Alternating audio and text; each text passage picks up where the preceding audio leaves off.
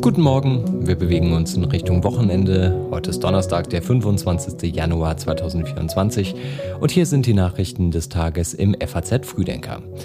Heute mit diesen Themen. Die evangelische Kirche stellt eine große Missbrauchsstudie vor.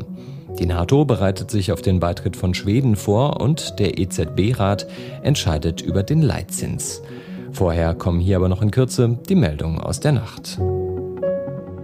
Der Bahnbeauftragte der Bundesregierung Teurer hat vor Folgen des GDL-Bahnstreiks für die Verkehrswende gewarnt.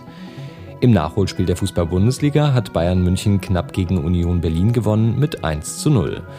Und die deutschen Handballer haben bei der EM ihr letztes Hauptrundenspiel gegen Kroatien verloren.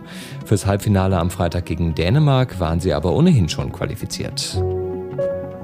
Die Redaktion für die Textausgabe des Frühdenkers hat Sebastian Balster. Ich bin Tobi Alterhänger. Schön, dass Sie mit dabei sind. Die evangelische Kirche in Deutschland stellt heute ihre erste umfassende Studie zu sexualisierter Gewalt in der Kirche und der Diakonie vor. Und die Missbrauchsbeauftragte der Bundesregierung, Kerstin Klaus, sagt, sie rechne mit Zahlen, die zeigen würden, dass es auch in der evangelischen Kirche viel mehr Fälle sexuellen Missbrauchs gebe als bisher angenommen und damit auch viel mehr Täter und auch Täterinnen. Die evangelische Kirche ist spät dran mit der Studie.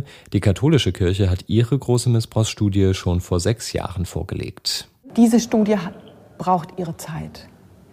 Die Zeiten sind auch unter der Rücksicht von Corona-Pandemie, Krieg, Energiekrise, äh, Zeiten, in denen alle unter hohen Belastungen stehen. Das sagt die Bevollmächtigte der evangelischen Kirche Anne Gideon im ZDF.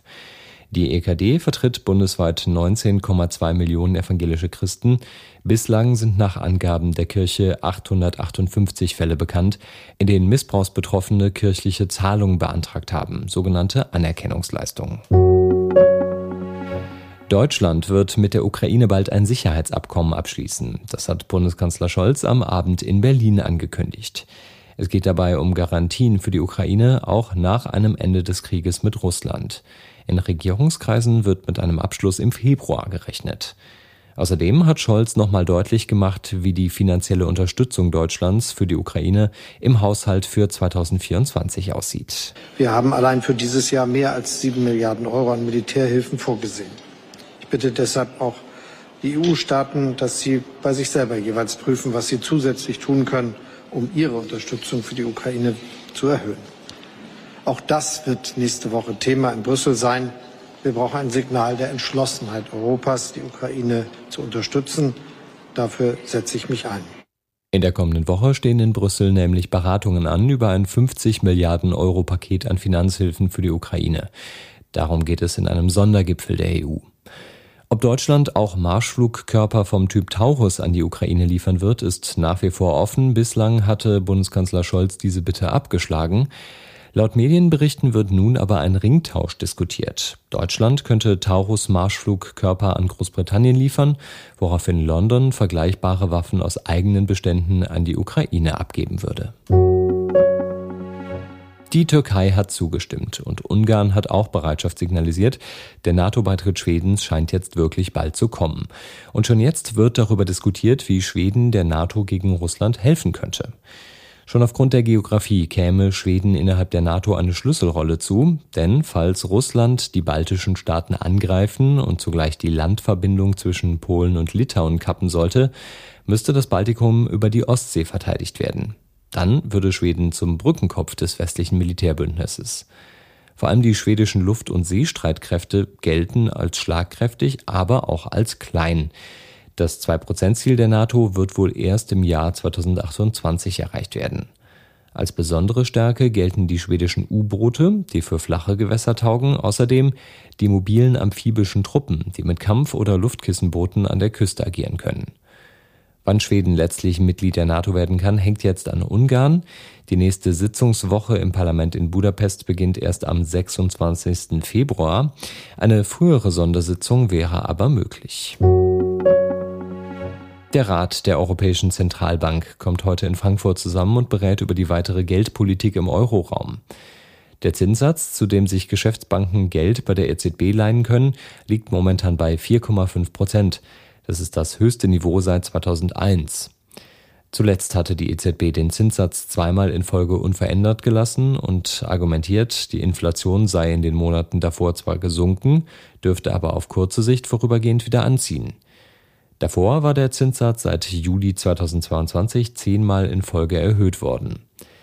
Höhere Zinsen führen unter anderem dazu, dass die Zinsen für Festgeld steigen, aber auch, dass Kredite teurer werden. Das erklärt der Finanzexperte Hendrik Burs von Finanztipp. Das bedeutet, die Nachfrage wird weiter gedämpft, sowohl auf persönlicher Ebene für uns, wenn wir als ähm, Bürgerinnen und Bürger Kredite aufnehmen wollen, als auch für die Manager in Wirtschaftsunternehmen.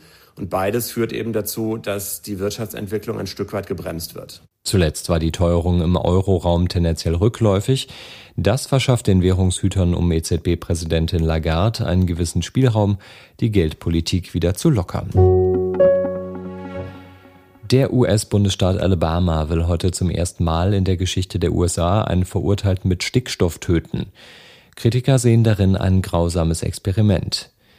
Der Mann, ein zum Tode verurteilter Mörder, soll über eine Gesichtsmaske Stickstoff zugeführt bekommen. In der Folge soll der Tod durch Sauerstoffmangel eintreten. Diese Hinrichtungsart ist in den USA bisher nie zum Einsatz gekommen und ist hoch umstritten. Das UN-Hochkommissariat für Menschenrechte spricht von einer so wörtlich unmenschlichen und erniedrigenden Behandlung, die unbedingt gestoppt werden müsse. Aus Sicht von Amnesty International ist das Verfahren schlicht Folter. Alabamas Generalstaatsanwalt Edmund LaCour sagt dagegen, es handele sich um die schmerzloseste und humanste Hinrichtungsmethode überhaupt. Dass mit neuen Hinrichtungsmethoden experimentiert wird, ist auch eine Folge des Boykotts europäischer Pharmakonzerne. Sie wollen ihre Mittel nicht mehr für Giftspritzen zur Verfügung stellen. Zwei nördliche Breitmaulnashörner gibt es noch auf der Welt, zwei Weibchen und beide sind unfruchtbar. Das heißt, die Art wird in absehbarer Zukunft aussterben. Außer Wissenschaftlern gelingt in den kommenden Monaten eine besondere Rettungsaktion. Ein internationales Forscherteam will einem Weibchen aus der weiter verbreiteten Art der südlichen Breitmaulnashörner ein Embryo eines nördlichen Breitmaulnashorns einsetzen. In den vergangenen Jahren haben unter anderem Wissenschaftler des Berliner Leibniz-Instituts für Zoo- und Wildtierforschung im Labor 30 solche Embryonen mit dem konservierten Sperma der letzten männlichen Vertreter der nördlichen Art erzeugt.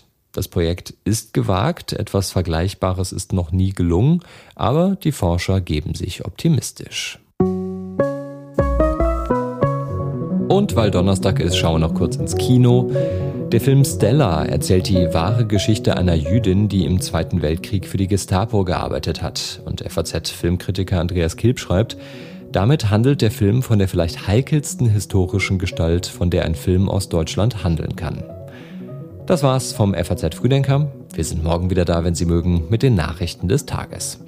Danke fürs Zuhören und verbleiben wir so.